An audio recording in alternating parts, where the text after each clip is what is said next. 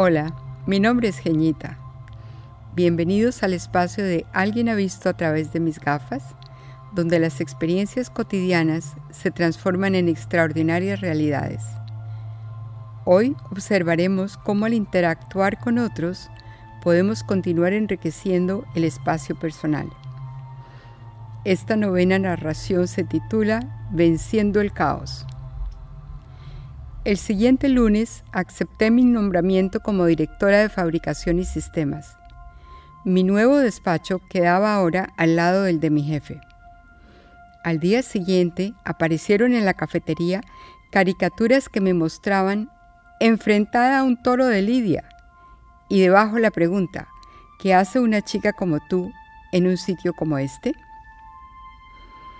Las carteleras de los corredores del edificio de ingeniería y producción sentenciaban, este no es tu lugar, aquí no hay espacio para ti, etc. Se cruzaban apuestas por toda la compañía sobre el número de semanas que duraría mi reinado. La mayoría apostaba a que no cumpliría ni siquiera el mes. Comprendía perfectamente que esas frases reflejaban creencias peyorativas y tenían como único fin provocar miedo. Mi realidad era, yo puedo, por tanto, yo consigo.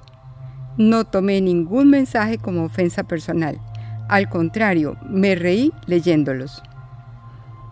Habiendo enfrentado y domado varios toros, sabía cómo tomarlos por los cuernos.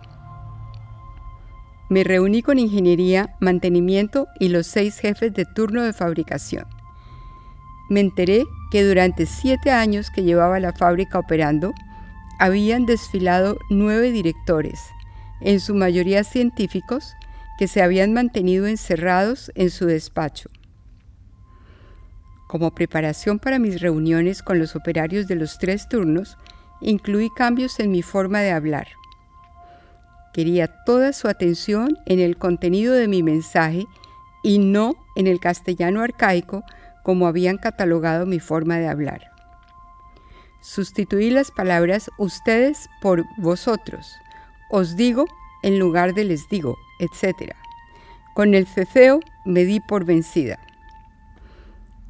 El sábado, 11 y 30 de la noche, mientras saludaba a los 100 operarios de turno, percibí en cada uno la misma pregunta.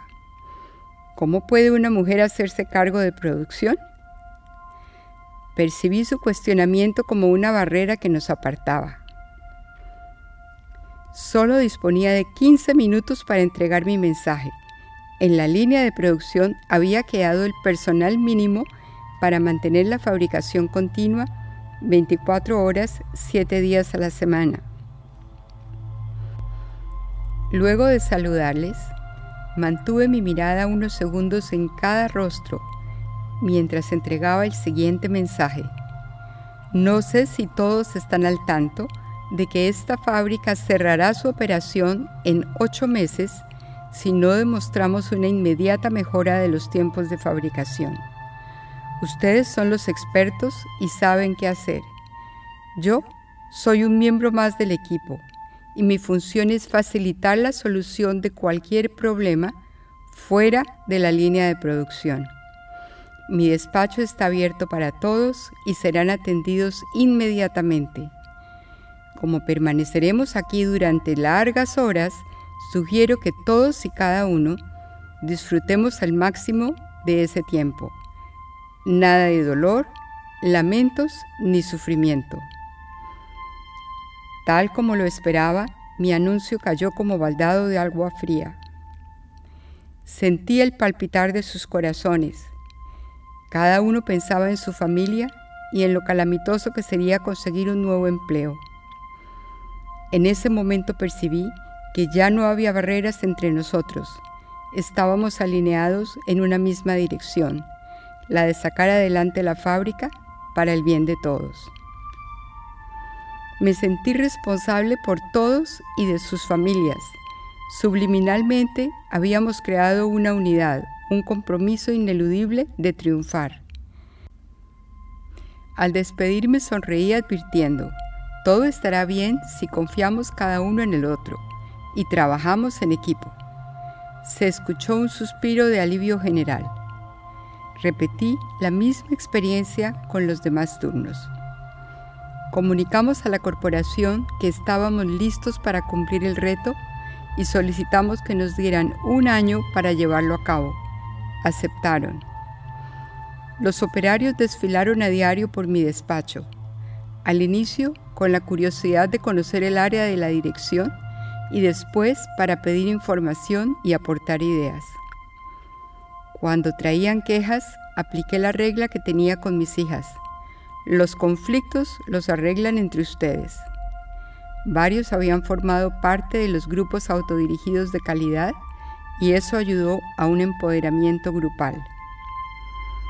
Al inicio, un jefe de turno me telefoneó a altas horas de la noche para comunicarme sobre maquinaria dañada que detenía la producción. Reuní a los seis jefes de turno para explicarles que confiaba en su capacidad de controlar eficazmente cualquier situación, creía en ellos y apoyaba sus decisiones. Un mes antes de que venciera el plazo, igualamos los tiempos de fabricación de las plantas en Estados Unidos. La corporación solicitó entonces que acortáramos nuestros tiempos aún más.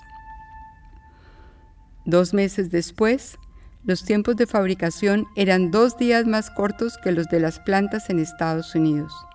Dimos por alcanzado nuestro objetivo. Fui convidada por la corporación a presentar nuestra gran historia de éxito. Aprovechando el viaje a los Estados Unidos, me entrevistaría con el presidente mundial de la línea de negocio a la que pertenecía la subsidiaria. Era candidata para una promoción que me convertiría en su asistente ejecutiva. Mi asignación como expatriada finalizaría en tres meses. Recursos Humanos me planteó la posibilidad de quedarme en España como empleada local. Agradecí de corazón, declinando la oferta. Moraleja, cualquier caos se soluciona colocando un centro que tenga la firme intención de sacar adelante al grupo y sus objetivos. El equipo se organiza cual espiral alrededor de ese centro. En cuanto al espacio personal, en el momento en que nos empoderamos como su único centro, la espiral de la vida se autoorganiza alrededor, permitiéndonos comprender nuestra esencia y el propósito de la existencia en este mundo. Si desean continuar explorando sobre el espacio propio, los invito a leer Los Animales Empoderadores en mi página de Facebook ¿Alguien ha visto mis gafas? La ciencia ha logrado demostrar que somos parte de un todo. Por tanto, cualquier mejora personal repercute en nuestro entorno, en la humanidad y en el planeta mismo.